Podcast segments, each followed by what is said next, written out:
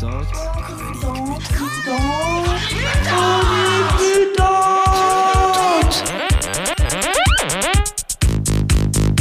magazine queer, punk, anarchiste et féministe. Tous les samedis de 18h à 19h sur Radio Panique 105.4.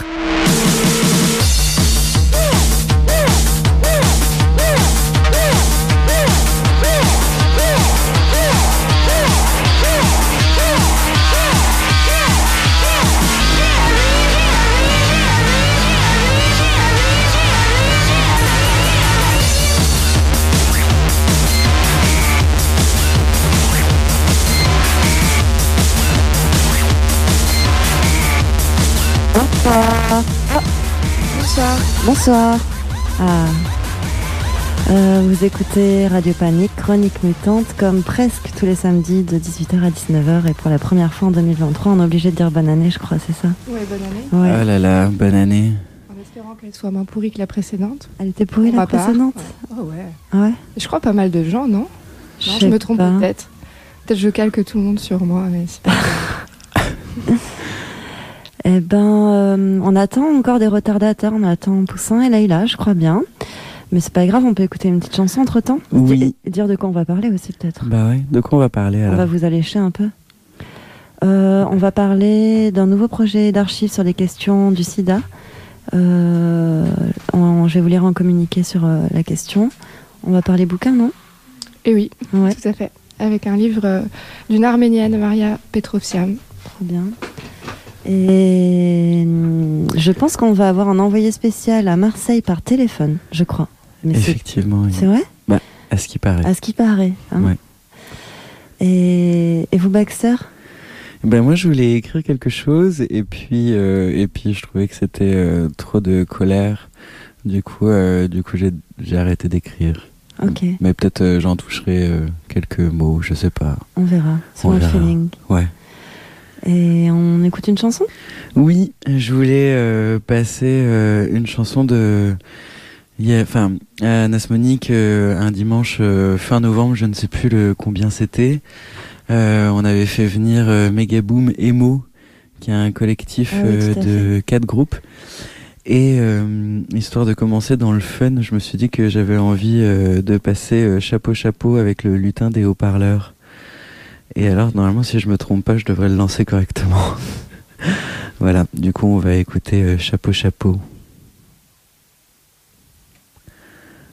Ou pas visiblement. Ah voilà.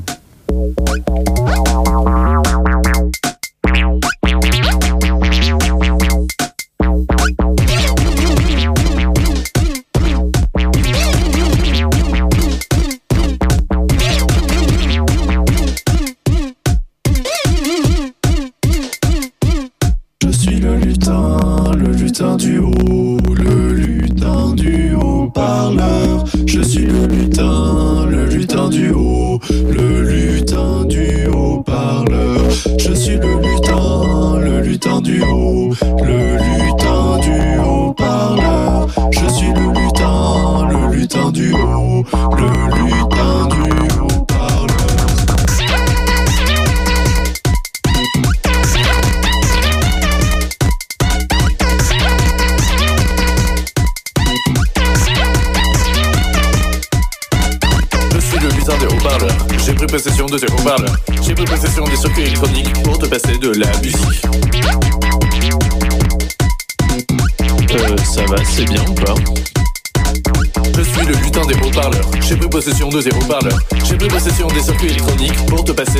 musique. Hésite pas à dire si c'est trop fort. Alors là, je dois être dans l'enceinte droite. Et si je fais le tour par la gauche, hop. Et voilà, là je suis dans le gag. Et là, je suis dans l'enceinte gauche. Je vais aller entre les deux, c'est plus pratique. Euh, moi, ce que je voudrais, c'est lancer le kick. Mais euh, il est où? Peut-être faut que j'appuie là mais euh, y a pas la terre chez toi, c'est dangereux. Je suis le lutin, le lutin du haut, le lutin du haut parleur. Je suis le lutin, le lutin du haut, le lutin du haut parleur. Je suis le lutin, le lutin du haut, le lutin du haut parleur. Je suis le lutin.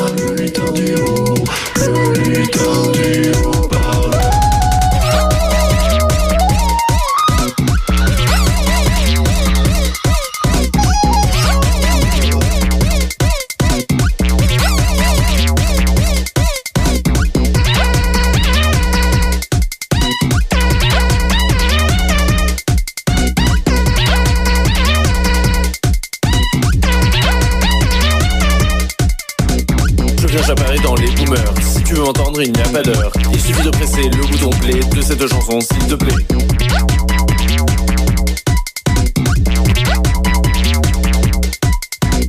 On se verra quand tu voudras. Quand tu voudras quoi? Écoutez ça.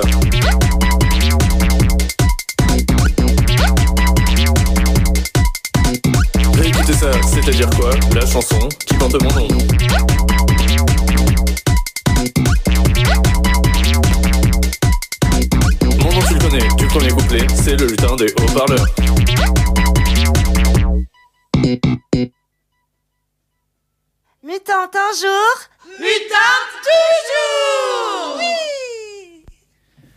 Et nous sommes toujours euh, sur Radio Panique. euh, vous écoutez Chronique Mutante. Ah oui. Et il est 18h08. Et ça y est, Leïla et Poussin sont arrivés. Oui. Coucou. Vous nous voyez faire signe avec nos mains Moi, je vous vois. Je parlais aux auditoristes. Ah, pardon. Ah, désolé pour le retard. Pas de souci. Et alors, c'est très drôle parce que c'était le- la chanson du lutin des haut-parleurs et visiblement, il y a un problème dans le jack ou dans mon GSM et du coup, euh, C'est le lutin. c'est le lutin. Voilà, qui a fait qu'on l'a écouté en mono. De toute façon, les gens, ils entendent toujours un mono sur la FM. Merci, Vire. Mm. C'est vraiment adorable. Bon alors, qu'est- qu'est-ce qui, qu'est-ce qui se passe? De quoi vous allez nous parler, euh, vous Poussin et Leïla? Euh, Moi, j'ai comme, euh, comme, enfin toujours depuis quelques semaines, j'ai mes chroniques, euh, chronistoriques Ah ouais, trop bien. du passé. J'ai deux personnages, enfin un personnage et, et tout un, un groupe de personnages à vous faire découvrir, si ça vous intéresse. Bien sûr. Carrément. De ouf. Et, et, euh, et moi, j'ai une, proposi- une proposition de duplex euh, Bruxelles-Marseille à 18h15. Ah oui, Ah oui, Euh, on, on a déjà, on a déjà teasé. Ah, ok. Ah. c'est ma mission. Oui. Si vous voulez, je peux vous lire le, le truc que j'ai parlé tout à l'heure. En fait, c'est un, un appel à, à associer pour la co-coordination artistique et administrative d'un projet qui s'appelle des assemblées en Belgique autour des SIDA, des archives et des arts. Euh, je vous lis tout ça. Des, assemblées en Belgique autour des, si- des SIDA, des archives et des arts consistent à organiser deux assemblées en 2023 et 2024 pour élaborer des processus pour mener des projets autour des SIDA, des archives et des arts. Ces projets sont réalisés en partenariat avec des institutions artistiques et académiques et avec nos agendas TransPD Big Win, séropositif, féministe, antiraciste.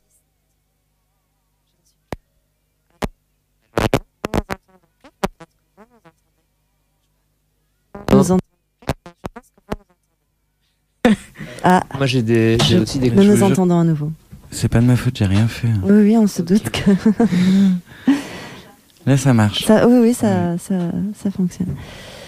Donc, euh, ces projets sont réalisés en partenariat avec des institutions artistiques et académiques et avec nos Injada, TransPD Big Win, je l'ai déjà dit, séropositif, féministe, antiraciste, matérialiste, intersectionnel en santé communautaire. Une description du projet en détail en anglais se trouve en pièce jointe à cette table. J'aurais pas dû lire cette phrase. Euh, tout ça pour dire que si vous voulez les informations en anglais pour votre ami anglophone, on peut vous les, en- les faire parvenir. Pour la période 2023, nous organisons une assemblée de six artistes et ou militantes concernés par le VIH, incluant les trois coordinatrices, à Bouddha Kunsentrum à Courtrai, du 10 au 14 juillet. L'assemblée envisagera les conditions nécessaires pour la poursuite de ce projet en 2024. L'assemblée décidera du contenu de la forme d'un rendu public prévu en décembre 2023 au Kai Theater à Bruxelles. L'équipe de coordination assurera également deux ateliers pédagogiques pour partager notre ébauche artistique à l'ERG à Bruxelles, à Sint-Lucas à Anvers. Depuis juillet 2022, nous assurons la coordination artistique et administrative du projet, fait en partenariat avec et cofinancé par Kai Theater, ERG, La Boutagana, La Delta et Saint-Lucas. Ce présent appel a pour objet de compléter notre équipe de coordination du projet en 2023 avec une troisième personne. C'est signé par les deux coordinatrices Castillo et Talia. Euh, donc il y a des, une, offre détaillée de la mission de la coordination. Je vais juste vous lire ça parce qu'après il y a plus de détails des dates et lieux d'action, etc. Mais on peut, on pourra mettre ça euh, sur notre page Facebook. Et donc les missions de la coordination, c'est assurer collectivement en fonction de compétences et disponibilités, recherche et rencontre d'artistes et militantes susceptibles d'être intéressés par le projet association de trois personnes pour la composition de l'Assemblée en 2023, facilitation de deux ateliers pédag- pédagogiques, organisation et animation de l'Assemblée, accompagnement des décisions de l'Assemblée pour le rendu public, suivi administratif et suivi des relations institutionnelles du projet. Vous pouvez déposer vos candidatures à l'adresse mail viralmail at protonmail.me avant le 1er février. Et il faut se présenter, euh, tout ça, tout ça. Vous pourrez, on vous mettra les détails et je voulais juste vous dire que c'est payé. On n'est pas en train de vous, vous présenter un truc euh, par des institutions, non, il y a, il y a de la thune, quoi. Voilà, c'est un job, quoi. Voilà, voilà, c'est fait. Ouais, c'est la première fois que Chronique Moutante vous trouve du travail. Oui, Enfin Allez les mutantes. mais j'avoue que j'avais pas le, découvert le truc avant de l'avoir en main, là, dans le studio, et, euh, et j'étais là, ah tiens, une offre d'emploi. Et c'est c'est cool. Ouais, c'est cool. Ouais, c'est- intéressant, d'autres c'est chouette. petites annonces plus tard. Peut-être, ouais. En fait, en tout cas, si vous avez d'autres petites annonces, parce que là, la personne, c'est c'est elle qui nous a écrit, et c'est c'est tr- enfin, c'est chouette de le faire, donc n'hésitez pas à nous envoyer vos petites annonces, vous voyez, on est, on est sérieux, on les lit. Mm, mm. À chaque fois, c'est la première fois. Mais en fait, ça fait une bonne transition avec euh, le duplex vers Marseille parce que c'est pour parler d'une soirée en soutien au collectif Mémoire des sexualités qui est un peu le centre d'archives LGBT marseillais. Ah, tout à fait, c'est parfait. Voilà. Ouais. Euh, et du coup, je me demandais si euh, il y avait des nouvelles de la régie par rapport à ça ou alors est-ce qu'on passe un morceau ou, euh, Je suis en train de. Ok. Bah, on essaye de meubler alors. Là, on passe un morceau, et puis euh, pendant ce temps, tu nous appelles pendant la chanson. Hein, Toi hein, qui tu nous, écoutes et qui va nous appeler. Euh, euh, non, c'est nous qui allons appeler. Ah, c'est nous qui allons appeler. Bon, Bon, bah, bah, tu décroches ton fais téléphone. attention à ton téléphone. Ah, Ah, voilà. Nous sommes en connexion avec. La cité phocéenne. oui, allô Allô, il y, a de... il y a des gens de... à l'autre bout du fil? Mhm. Mystère, Il mystère. faut, euh, Baxter, faut allumer le truc là. faut allumer le, le truc téléphone là, le sorte d'ampli téléphone là. Hum. Non, il est dans le rack en dessous là. Tu vois, il est l'hybride. Pas l'hybride, mais euh, l'hybride. Ouais, c'est ça. Pas l'hybride, mais l'hybride. Et là, et une fois qu'il allume. Ah, Allô Allô Allô allô Allô Vous nous entendez? Oui, Oui. C'est un peu décalé. Ouais, il faut arrêter de hurler dans le téléphone. My God. Euh, on est en ligne? Oui, Oui, mais on vous entend mal. Ouais, Ah, bah, on se rapproche du micro. oui, Allô? c'est possible. C'est parce qu'on est vite autour du téléphone. Ah, waouh. Ah ouais, voilà, c'est ça. Eh ben bonsoir. Bonsoir. Et alors, quelle, nou- quelle nouvelle à Marseille euh, Qu'est-ce que vous, qu'est-ce que vous préparez? Il fait chaud. Ouais, bah ça va. hein. Euh, et ben là, on est euh, réunis parce qu'on s'apprête à faire une soirée de soutien euh, pour euh, les travaux dans notre futur local. Donc d'ici euh, une demi-heure, euh, une heure, on espère qu'il y a des gens qui vont venir danser et manger et, et festoyer avec nous. C'est quoi ce futur local? C'est un local pour euh, mémoire des sexualités, qui est euh, une asso d'archives LGBT qui est à Marseille. Du coup, qui s'occupe un peu de conserver, de collecter des fonds d'archives euh, par et pour les communautés. Et, euh, et du coup, là, on, on a reçu un don pour un nouveau local, donc qu'on a récupéré. Mais il faut encore financer tous les travaux. Et euh, il y a encore de la marge. Et du coup, on fait des soirées de soutien, notamment des soupes Et des lectures. et le, le local actuel est devenu trop petit ou euh, qu'est-ce qui se passe? Bah, Le problème, c'est qu'on n'était pas euh, propriétaire de ce local déjà dans un premier temps. Mm. Et puis en plus de ça, il, se, il est en très très mauvais état. Il y a des fuites, il y a des, des craquelures au mur, etc. Et en plus de ça, il n'y a pas d'accès euh, pour les handicapés. Ah oui. Tandis que le nouveau local est vraiment une vitrine euh, qui donne sur la rue. Euh, voilà. Donc ça va être une nouvelle configuration aussi par rapport à ça. Trop bien. Et on va le rendre accessible à tout le monde. Et puis il y aura aussi euh, plusieurs, euh, plusieurs collectifs et, et plusieurs euh, types d'archives. Ah oui, parce qu'il n'y aura pas que mémoire de sexualité dedans. Il y aura aussi genre de lutte, c'est les archives trans de Marseille. Et, euh, et on essaye de draguer euh, la bibliothèque des héroïnes, mais elle résiste, elle résiste à, à nos, à nos avances. Euh, faut qu'elle nous rejoigne aussi. Et du coup, est-ce que ça va être euh, le, but, ce sera de stocker les archives que vous récupérez? Est-ce que vous ferez un lieu d'exposition ou euh, un lieu de réflexion? Est-ce que ou ce sera vraiment euh, garder ces archives ou en faire quelque chose avec le public? Bah, ça va être un peu tout ça, quoi. Ça va être conservé, mais aussi faire un lieu de vie, un lieu de, de rencontre communautaire autour des archives, euh, de ouais, de discussion, de, de, création, d'écriture, euh, de, tout un tas d'activités autour des archives, sur les archives, mais aussi euh, ouais, en gros un lieu de vie, quoi. Enfin, on a, on a envie que ce soit aussi un lieu, je crois, enfin, de, vie communautaire au quotidien, quoi. Et c'est ouais, quelque chose qui est aussi qui, a, qui est aussi très présent à Bruxelles en ce moment. Euh, pourquoi c'est si tendance les archives? Question.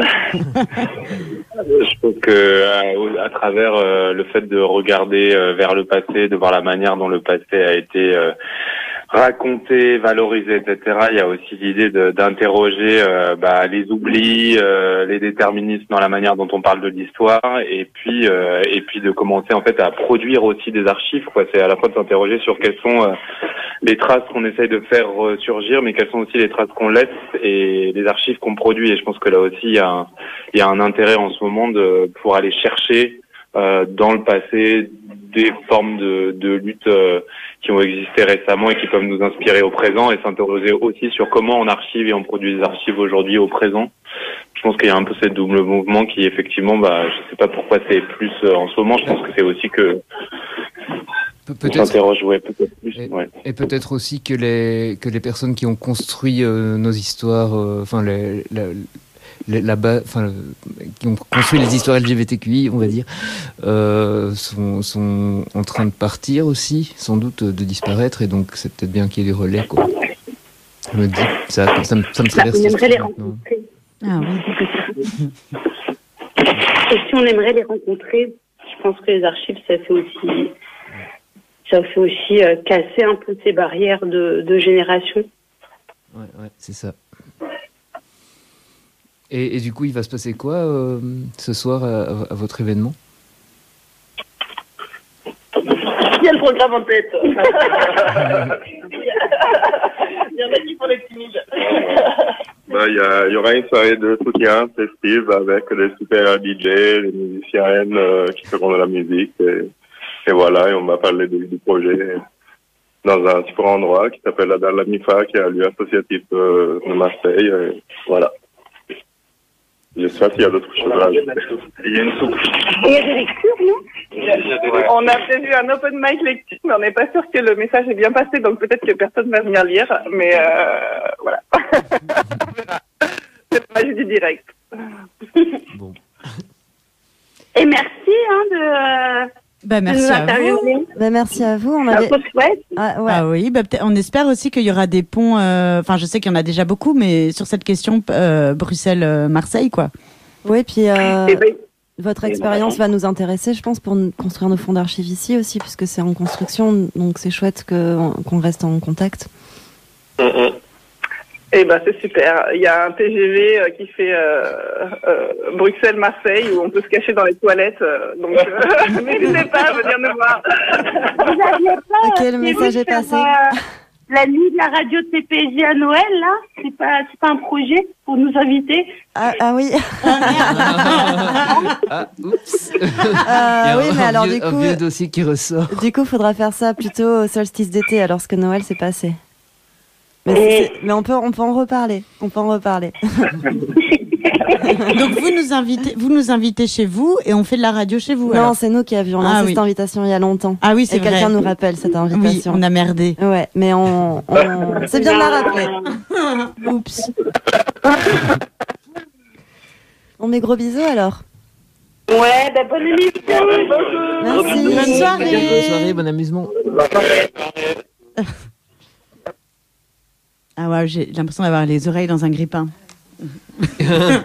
Comme ça, les auditoristes savent que Leïla a les oreilles qui grillent. Bah quand même, c'était intense. hein. Mm, mm. Et d'accord. Baxter. Ouais. Est-ce qu'on s'écouterait une petite chanson pour se remettre? Oui. Euh, en- bah, du coup, euh, j'ai décidé de passer X Respects avec euh, Germ Free Adolescence. Et je sais en ce moment, je suis un peu en phase où je, où je re-geek à fond euh, sur ce groupe, mais, euh, mais il est tellement bien. C'est génial ces groupes. Ah oui, j'adore. Bon, bah, du coup, X Respects Germ Free Adolescence.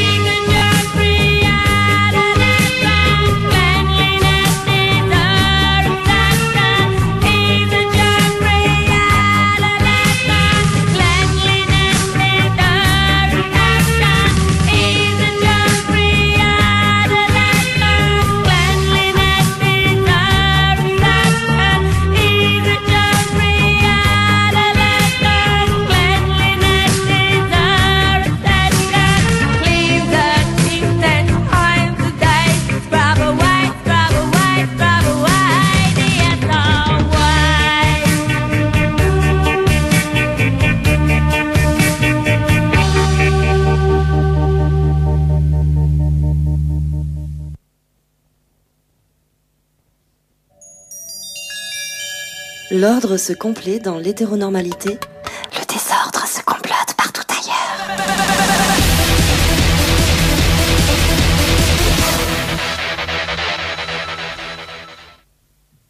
Coucou Et maintenant, c'est le moment des euh, chroniques historiques. Chronique historique. Est-ce que tu sais, on m'a dit qu'il y avait une date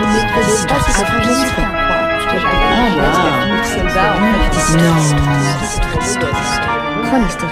C'est des chroniques avec des historiques dedans. Tout à fait. Et aujourd'hui, nous allons partir à la rencontre de Maria van Antwerpen, une personne euh, hollandaise du XVIIIe siècle.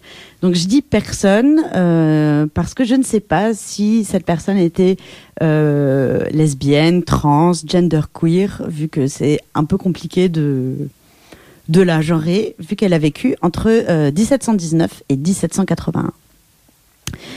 Euh, et cette personne, je crois qu'elle ne s'est pas donné d'autre nom, donc je vais l'appeler Maria.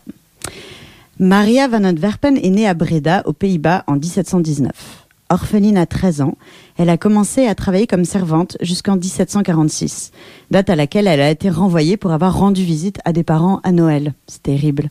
Sans emploi et craignant de devenir une prostituée, Van Antwerpen changea son identité à Jan van Ant et s'engagea euh, dans l'armée comme soldat. Deux ans plus tard, elle épouse Johanna Kramers, la fille de son sergent. Euh, cependant, en 1751, alors qu'elle était en poste dans sa ville natale, elle a été reconnue par son ancien employeur, signalée aux autorités et arrêtée. Van Antwerpen a été jugée pour avoir tourné le mariage, euh, l'institution sacrée du mariage, en dérision et avoir contracté un mariage illégal. L'audience au tribunal a fait sensation. Une chanson et une biographie ont été écrites à son sujet. À la suite de son procès, Van Antwerpen est bannie de toutes les villes de garnison. Elle s'installe à Rotterdam, puis à Gouda, où elle gagne sa vie comme couturière tout en continuant à porter des sous-vêtements d'hommes.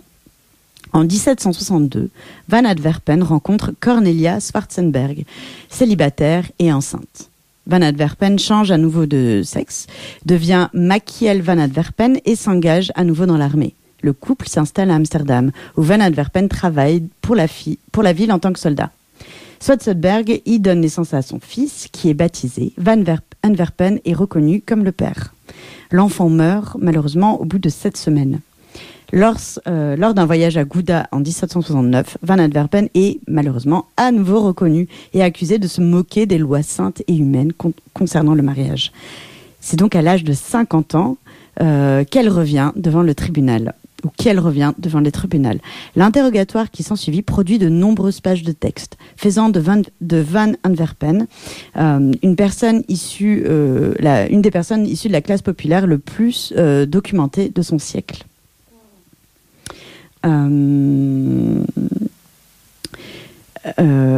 À la question de savoir à quel sexe Yel appartient, Van Antwerpen déclare Je suis un homme par nature et par caractère, mais une femme en apparence.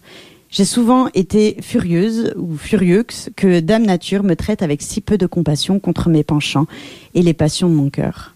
Van Antwerpen a été banni une fois de plus et a complètement disparu de l'histoire à ce moment-là, à l'exception de la mention de sa mort en 1781 dans sa ville natale de Breda à l'âge de 62 ans. Franchement, il y a le déchire. Je veux trop le BD, la BD, le film. ou, Mm, euh, Très stylé, ouais. Ah ouais. Très stylé. Ah ouais. Récidiviste en plus. Ouais, c'est ça Ouais. que j'adore, qui Ouais, est récidiviste et que euh, aussi euh, des fois on a l'image que euh, les LGBT étaient forcément exécutés, qu'ils avaient forcément une vie terrible. Et là, c'est une personne qui a été face au tribunal. Bon, ça craint quand même, mais euh, qui a pu s'en sortir, qui a pu se réinventer euh, Ouais, à qui chaque a- fois. Qui a même pu avoir une vie de famille et tout, quoi, en vrai. Ouais, carrément. C'est assez rare dans les Être autres- reconnu comme euh, Ouais. père. euh, Ouais, c'est ça, ouais. Ouais. Qui a bien réussi à gruger. Et ben, et souvent le- les personnes vont travailler dans l'armée. J'ai l'impression que c'est un truc redondant dans, dans ce que, dans les histoires que tu nous racontes. C'est vrai, c'est vrai, c'est revenu. Donc pour l'instant, il y a eu euh, deux soldats et euh, deux pirates. Des pirates, voilà, mais en tout Ouais. cas dans des trucs un peu de bataille, de groupes de mecs, euh, comme si euh, aller dans ces, se cacher dans le l'en- l'endroit où on les attendait le moins, en fait, c'est là où ça, ça passe. Ouais. Bah après, euh, je crois qu'il y a beaucoup beaucoup de cas de hum, de travestissement dont on ignore. Ouais. Mais en tout cas, je me suis un petit peu intéressée à la question et donc bien sûr, enfin c'est un peu, il y a beaucoup plus de cas euh, F2M de travestissement. Au XVIIIe siècle, tu gagnais pas grand chose à te faire passer pour une femme, Ouais. euh, j'imagine, en fonction des opportunités et de la vie des femmes. Euh, Et, c'est plus difficile aussi. c'est oui, Au niveau du plus- passing, c'est beaucoup plus difficile, beaucoup plus dangereux. c'est plus difficile. Et puis aussi, quand je regarde ses biographies, là pour le coup, il semble que c'était une personne trans. Quand il dit que c'était un homme de nature. Oui, il semble tout à fait, ouais. euh, qui se sentait homme, mais il y a beaucoup de personnes qui faisaient ça pour euh, vivre une vie euh, Décente. pour vivre une vie dans- décente. Et ce que j'ai découvert, c'est que euh, les tribunaux, euh, les, les comment dire, les condamnations de ces personnes, eh ben, c'était des condamnations pour sodomie. Que aussi être euh, le travestissement rentrait dans les lois euh, de la sodomie, toutes les, tout ce qui faisait, euh, comment dire, euh, être euh, euh, te moquer en fait des lois naturelles entre guillemets. Même si c'était pas fait choper pour sodomie. Euh, oui, même si ça n'a rien, la sodomie n'est pas, ne se limite pas en fait aux actes sexuels, mais c'est se moquer de Dieu, euh, Ah, se faire passer pour un homme, etc. Ok, la transsodomie, c'est beaucoup plus large que se faire Ouais, enculer, voilà. en fait. Tout à- ouais, c'est ce que j'ai appris, ouais. Et donc le travestissement rentrait dedans en fait. Ah waouh. Eh ben, Et- ça, ça, c'est, on apprend des choses à Chronique Mutante. Mais oui, tout à fait. Et je crois que la, la Hollande était peut-être plus euh, ouverte que d'autres pays, mais il y avait toutes sortes euh, de punitions pour, euh, pour les travestis qui allaient jusqu'à la mort, quoi. Ok. Mais ouais, ça c'est à creuser. En tout cas, c'est très intéressant. Merci, c'était vraiment trop bien. Ouais. Plaisir. Trois sujets d'affilée qui parlent des archives. Ah oui. C'est vrai, vive l'historique. Est-ce qu'on on, on parlerait littérature? Ah oui. ah, en fait, Si- Enfin, si tu veux. Non, non, mais bien sûr, j'avais presque oublié. Bah, Après, on peut faire une pause musicale aussi. Mais ça me va, hein, moi je suis. euh, Je peux, je peux commencer en tout cas. Allez. hein. Bah, moi au début, je suis. arr- Enfin, je m'apprêtais à venir à Chronique Mutante avec un livre que je viens de terminer de Janet Winterson, dont je pense parler une autre fois finalement parce que j'ai envie de lire tous ces livres avant de parler d'elle parce que c'est vraiment un personnage assez fascinant. Assez connu en fait, je me suis rendu compte, sauf par moi visiblement. Mais en fait, j'ai mis ça de côté et au dernier moment, j'ai pris un livre que j'ai lu il y a quelques années, enfin que j'ai lu même deux fois, et qui est euh, assez incroyable et c'est vraiment un ovni littéraire. Donc j'ai trouvé très intéressant l'histoire à la fois de l'autrice, l'histoire qui est racontée et l'histoire du, livre en, en lui-même. Et je sais pas pourquoi j'ai une espèce de voilà fascination, intérêt pour les objets un peu hybrides comme ça et qui nous arrivent de manière euh, inattendue. Et j'aimerais bien juste commencer par lire la première page du livre parce que ça met un peu dans l'ambiance. Donc ça s'appelle La maison dans laquelle de Mariam Petrosian. La maison se dresse aux confins de la ville, en bordure d'un quartier appelé Les Peignes, où d'interminables immeubles sont alignés, en rangs crénelés, tels des dents plus ou moins régulières. Séparés à la base par des cours de béton servant d'air de jeu, des tours sont percées d'innombrables yeux. Là où elles n'ont pas encore poussé, s'étendent des ruines masquées par des palissades. Les enfants, d'ailleurs, s'intéressent bien plus aux décombres qui s'y cachent, refuge des rats et des chiens errants, qu'aux espaces aménagés pour eux. C'est sur ce territoire neutre, à la frontière entre deux mondes, les immeubles et les terrains vagues, que fut bâtie la maison. On l'appelle aussi la grise. Son ancienneté la rapproche des ruines, derniers vestiges des édifices de son temps. Elle est isolée, les tours gardent leur distance. Et plus large que haute, elle ne ressemble pas du tout à une dent. Ses trois étages donnent sur une autoroute, son toit est hérissé d'antennes et de fils, sa chaussée frite, ses lézardes pleurent. Elle est aussi dotée d'une cour, un long rectangle cerné de grillages. Autrefois, sa peinture était blanche, désormais, c'est le gris qui domine, sauf pour le mur à l'arrière qui a jauni. Côté cour s'entassent garage appentis, bac à ordures et niche à chiens. La façade, quant à elle, est triste et nue, comme on pourrait s'y attendre. Personne ne l'admettra, mais les habitants des tours ne voient pas la maison grise d'un bon œil. Ils préféraient ne pas la voir dans leur voisinage. Ils préféraient en vérité qu'elle n'existe pas du tout. Donc c'est l'histoire d'une maison, la maison dans laquelle il se passe beaucoup de choses dans cette maison et on va suivre toute une, euh, galerie de personnages plus extravagants les uns que les autres.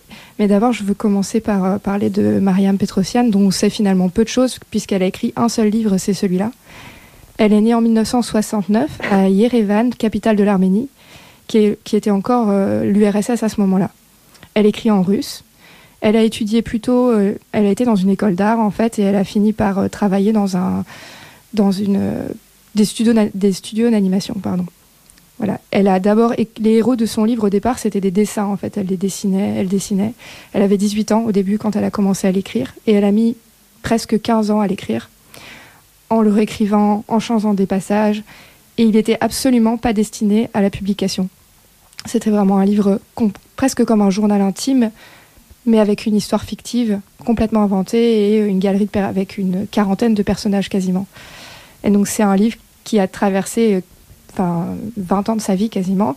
Euh, 15 ans après, donc quand elle a eu terminé, enfin en tout cas elle, considérait qu'elle l'avait terminé, elle l'a juste euh, fait lire à des amis, mais pas du tout dans le but de le publier. Et il a à nouveau voyagé pendant euh, des années dans les mains de personnes qui se le passaient. Et il a atterri chez un éditeur qui a fini par le publier. Et donc c'est un livre vraiment étonnant parce qu'il n'a pas été du tout retravaillé euh, par un éditeur.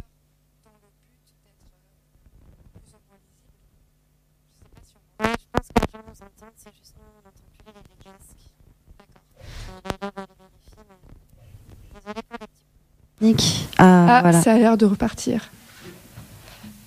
Donc oui, c'est un livre assez étonnant. Il est construit vraiment comme un labyrinthe et il est hum, comme si on était vraiment à l'intérieur de, de la tête de cette, euh, de cette jeune femme quand elle l'a écrit. Et, euh, et il est arrivé donc euh, sur l'étape de librairie en ay- avec aucune modification. Donc on est vraiment, c'est un livre qui demande, qui est un peu ardu, qui demande quand même euh, une certaine attention. Alors à des moments c'est extrêmement fluide, à d'autres moments on se dit mais qui c'est ce personnage? Parce que les personnages changent de nom en permanence, donc il y a quand même une forme de, enfin de quête tout le temps dans le livre. On est tout le temps euh, perdu et à essayer de comprendre ce qui se passe. Mais en, réalité, on s'y retrouve à la fin. On a quand même un... C'est extrêmement bien construit, l'air de rien, donc c'est- il y, a- il y a quelque chose d'assez dingue. Et elle a, voilà, le livre a été publié, mais vraiment euh, quasiment 40 ans après euh, qu'il ait vraiment été écrit. Et elle, elle, dit que depuis, elle est vraiment perdue. Elle a vécu dans cette maison. Elle ne parle pas du tout de son livre comme de quelque chose qu'elle aurait écrit, mais comme d'un endroit où elle aurait vécu et de personnages qu'elle aurait côtoyés. Et comme si elle avait fait partie intégrante des murs de, la maison, la grise. Et, euh, et voilà, donc c'est arrivé sur l'étape de librairie. Moi, je l'ai lu et j'étais assez intriguée parce que tous mes collègues, à ce moment-là, j'étais libraire et tous mes collègues étaient un peu sceptiques et trouvaient ça euh, dérangeant, gênant, mal construit. Du coup, je l'ai lu. En fait, c'est vraiment génial. Donc, euh, juste déjà, ça, ça, ça m'a plu dès le départ que les gens soient un peu perdus et sceptiques.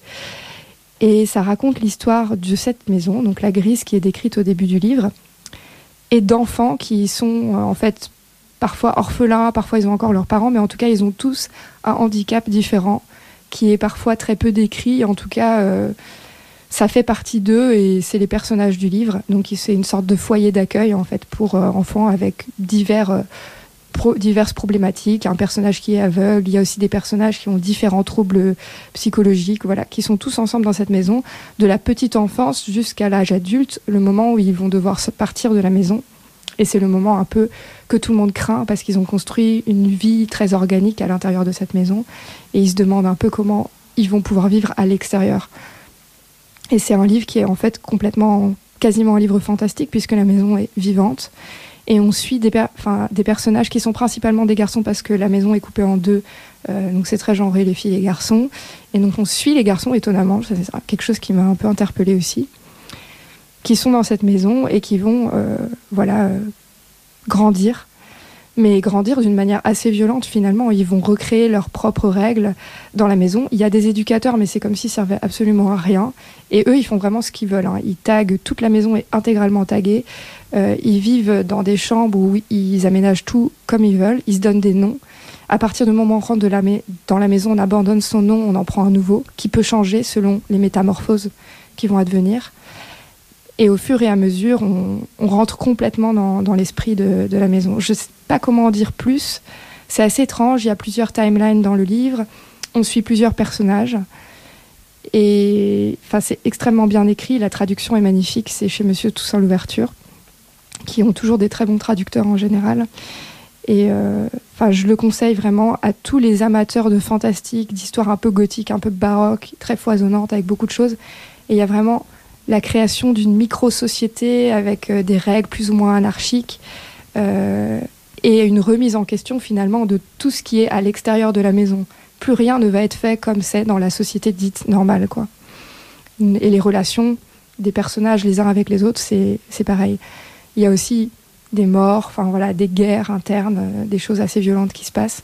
Et puis beaucoup de sororité. Enfin, je sais pas si on, du coup on peut pas vraiment dire sororité, à part pour les personnages féminins du livre, qui existent quand même, mais en tout cas de, de soutien et d'amour entre les personnages. Quoi. Et voilà, je sais pas quoi dire d'autre. Eh ben, c'est super, tu donnes envie en tout cas. Trop bien. Tu, on mettra la, ré- la référence avec le podcast. Oui, voilà, et puis il est aussi à la foudre.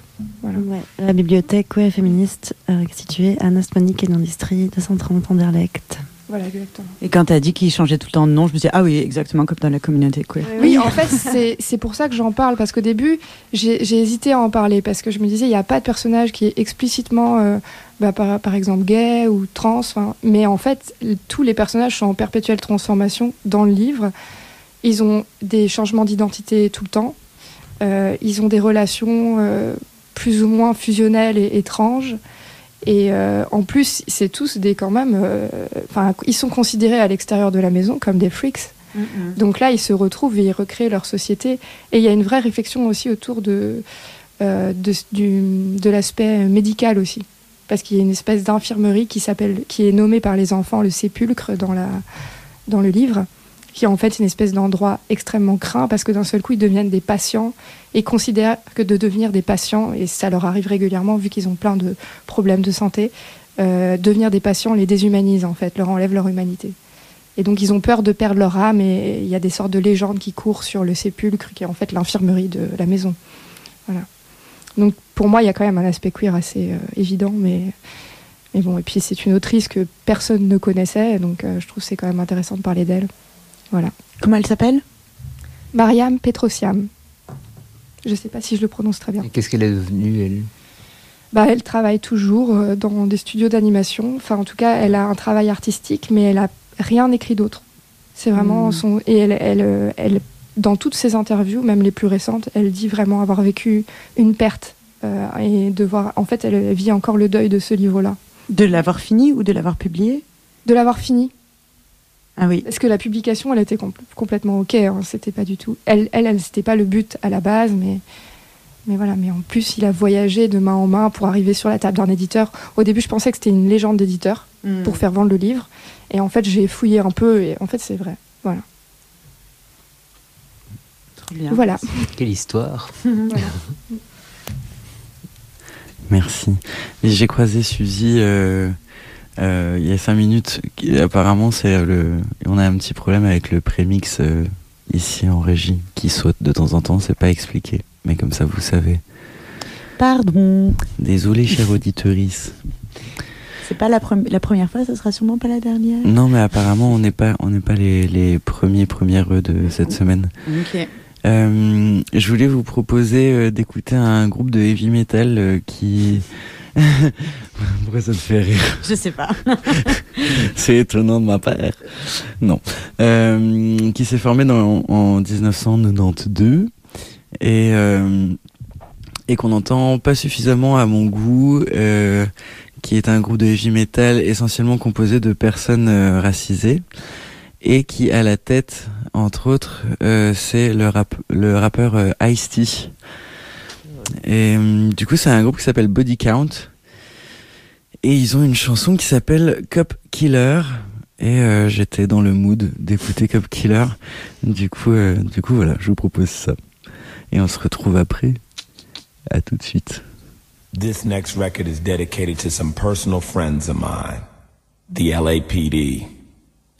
For every cop that has ever taken advantage of somebody, beat them down or hurt them because they got long hair, listened to the wrong kind of music, wrong color, whatever they thought was the reason to do it.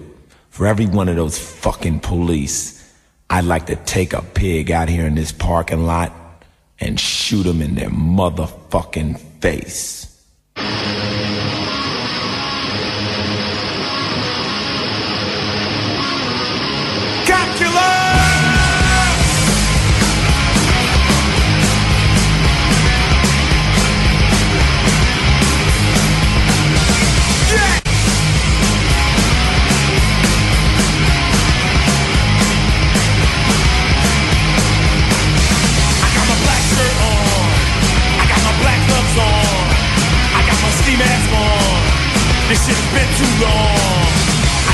dicks shot off. I got my headlights turned on. I'm about to bust some shots off. I'm about to dust some cops off. I'm a cop killer, better you than me. Cop killer, fuck police brutality. Cop killer, I know your family's grieving. Fuck em. Cop killer, but tonight we get even. Tonight I'll be your night.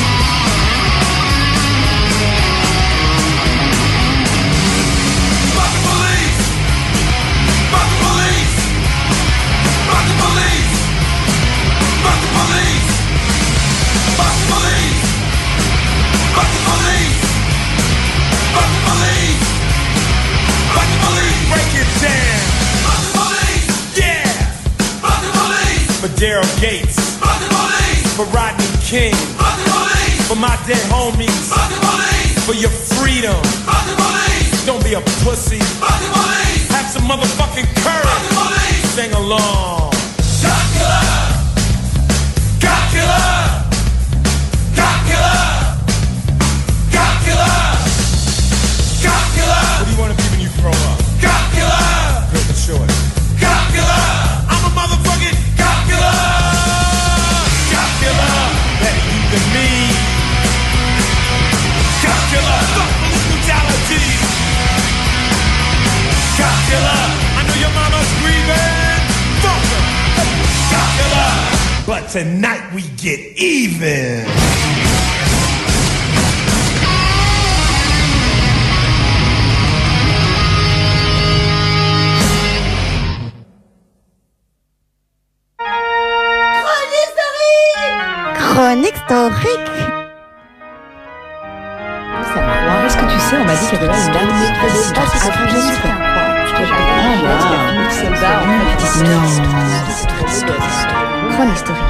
C'est des chroniques avec des historiques dedans. Eh oui, chronique historique.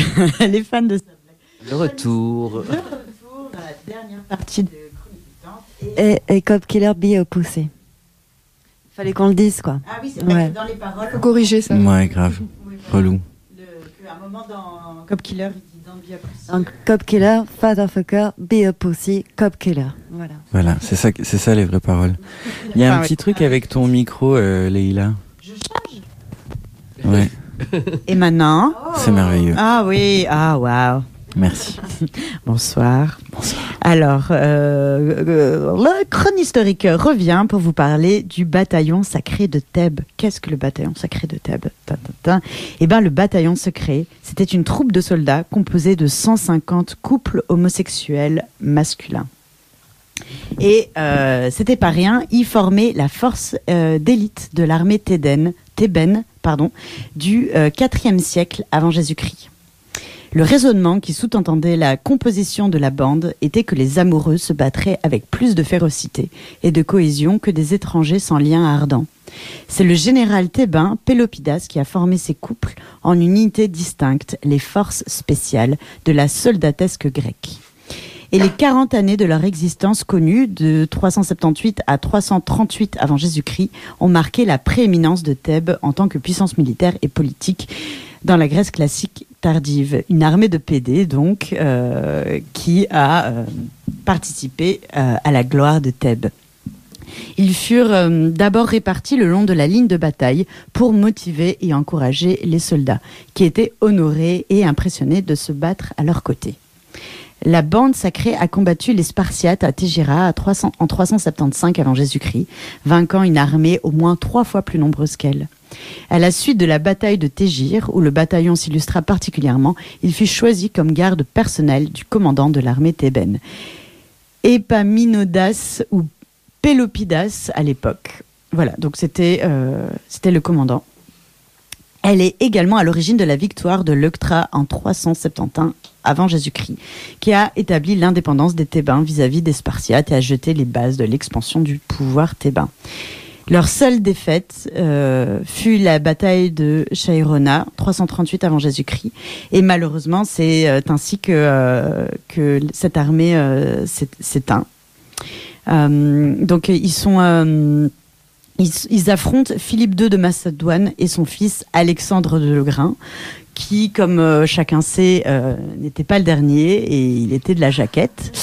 Euh, il est écrit que Philippe, après le combat, jeta un coup d'œil aux morts. Il tomba sur l'endroit où les 300 personnes qui avaient combattu sa phalange, sa phalange, attends, pardon, j'ai mal traduit un truc, gisaient mortes ensemble. Et comprenant que c'était la bande des amoureux, il pleura comme euh, le raconte la légende. Et vers 300 avant Jésus-Christ, la ville de Thèbes a érigé un lion géant en pierre sur un piédestal, sur le lieu de sépulture de la bande sacrée, qui se dresse encore aujourd'hui. À la suite de la bataille de Tégir, où le bataillon s'illustra particulièrement, euh, il, euh, il rentra en fait dans, dans les, les- gloires du, du pays. Et, et, et voilà quoi. Voilà, je vais vous parler de ça. Merci. Merci. Ça, de- ça devait être sympa les, sous les tentes de la bande sacrée. Ouais. Et donc on est très très loin du Don't Ask, Don't Tell euh, de l'armée américaine. Je faisais pas un jeu de mots avec les, les tentes. Enfin, pas fait Ah. Too late. Too late. Et euh, voilà, notre a- histoire. On a juste le temps d'écouter une chanson, puis on va bouffer une raclette, quoi. Ah ouais, non, mais. Oh là là. Il n'y a pas un petit point agenda Ah oui, c'est vrai. Alors Non, parce qu'il y a une soirée raclette avec euh, Radio Panique. Comme Eh. ça, vous savez tout. Moi, j'y vais pas d'ailleurs. Toi, tu vas pas? Mais non, mais il y a trop de personnes euh, qui vont manger de la viande et du fromage, ça va m'empester. Ah je je, comprends. sens que Ah je oui, oui, je vais oui. mal le vivre. Je vais directement aller au magasin 4, par exemple, là où Je- ça sent la bière. J'irai après au magasin transpiration. 4. Mais en parlant de magasin 4, on peut peut-être annoncer la soirée. Oui. Euh, du coup, ce soir, j'ai oublié un des trois groupes, mais je sais qu'il y a la Fraction et la Marmite qui. Il y a un troisième groupe, je sais pas, Vir, si tu. Vacant de ses cendres Vacantes. et c'est les ça. allumés. Voilà. Et du coup, ça va commencer à 20h. Enfin, les portes ouvrent à 20h. Jusqu'à je ne sais pas quelle heure. Je crois Et- que la fraction est programmée à 23h30, donc j'imagine jusqu'à 1h. Ah oui. Toi, t'as, toi, t'as, toi, t'as organisé ta soirée. Oui, en fait, voilà. Je vais au repas Radio Panique, après je vais voir la fraction, voilà. Très Je crois qu'il y a le DJ éclectique entre les concerts aussi. Ah, Ah, ça, Oh c'est fort probable, bien évidemment. bien. Qu'est-ce qu'il nous manque? Ah oui. Euh, aussi niveau agenda, il y a en ce moment euh, tout le crowdfunding euh, qui s'appelle Give Them Boobs, euh, qui est pour euh, deux personnes femmes euh, trans euh, qui sont Olaf et Maya, et c'est par le biais de Fat Sabat. Et donc il y a une cagnotte en ligne que vous pouvez trouver, ou alors sur la page de Fat Sabat directement euh, Facebook ou Instagram pour euh, bah, pour les aider euh, dans leur transition. Il y a pour ça une soirée avec une cagnotte. La cagnotte, ça se passe aussi par euh, par les voies euh, data euh, numériques et virtuelles.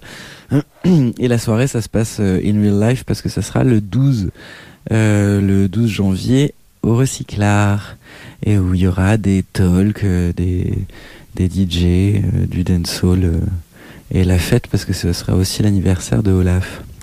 Ah. Voilà. Ça c'est pour mon maigre agenda. Quelqu'un a quelque chose à rajouter ou- Non. Je- J'ai rien qui me vient là. Ah, euh, une nouveauté anasmonique. Ah oui, accueillir, ah euh, faut en parler. Si vous voulez, euh, si vous avez besoin de soucis administratifs, enfin de soutien dans vos dé- démarches administratives ou juridiques, euh, et si vous avez des soucis par rapport à ça, il y a une permanence juridique anasmonique euh, tous les premiers et troisièmes mardis du mois à partir de 16h30 à 18h30. Voilà. 200 230 qui est de l'industrie à Anderlecht. Et on peut vraiment tout, de, tout poser comme question? Bah oui, mais après on ne sait pas tout non plus. Mais on fait notre possible pour euh, rediriger les gens euh, s'il faut. Donc c'est quand le prochain mardi? Euh, C'est pas ce mardi-ci, c'est celui d'après. Ah ok, super. C'est super. Ah ouais, c'est une super initiative. Eh ben, On se casse. on va se faire des On se bisous. casse, bon d'accord. Ben, je vais euh, passer euh, pour finir euh, Human Fly de The Cramps. Ah ouais. Voilà, je suis à l'ancienne. Cool, ouais. Mais cool. Tellement à l'ancienne. On aime, on aime. Bon ben, euh, mais, euh, bisous. Bonne soirée, bon samedi soir.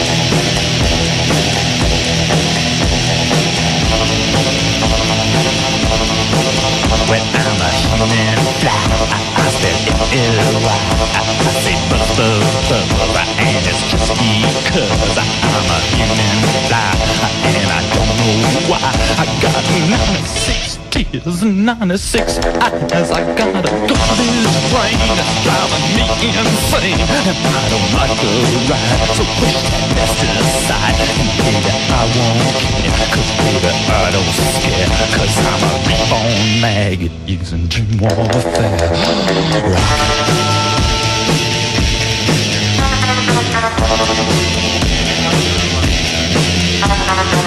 Rock.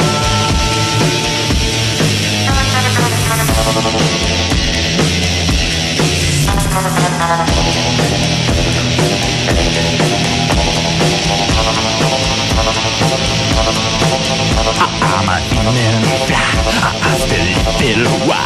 I, I say buzz, buzz, and it's just because I'm a unzipped fly. And I don't know why. And I don't know why. But I say.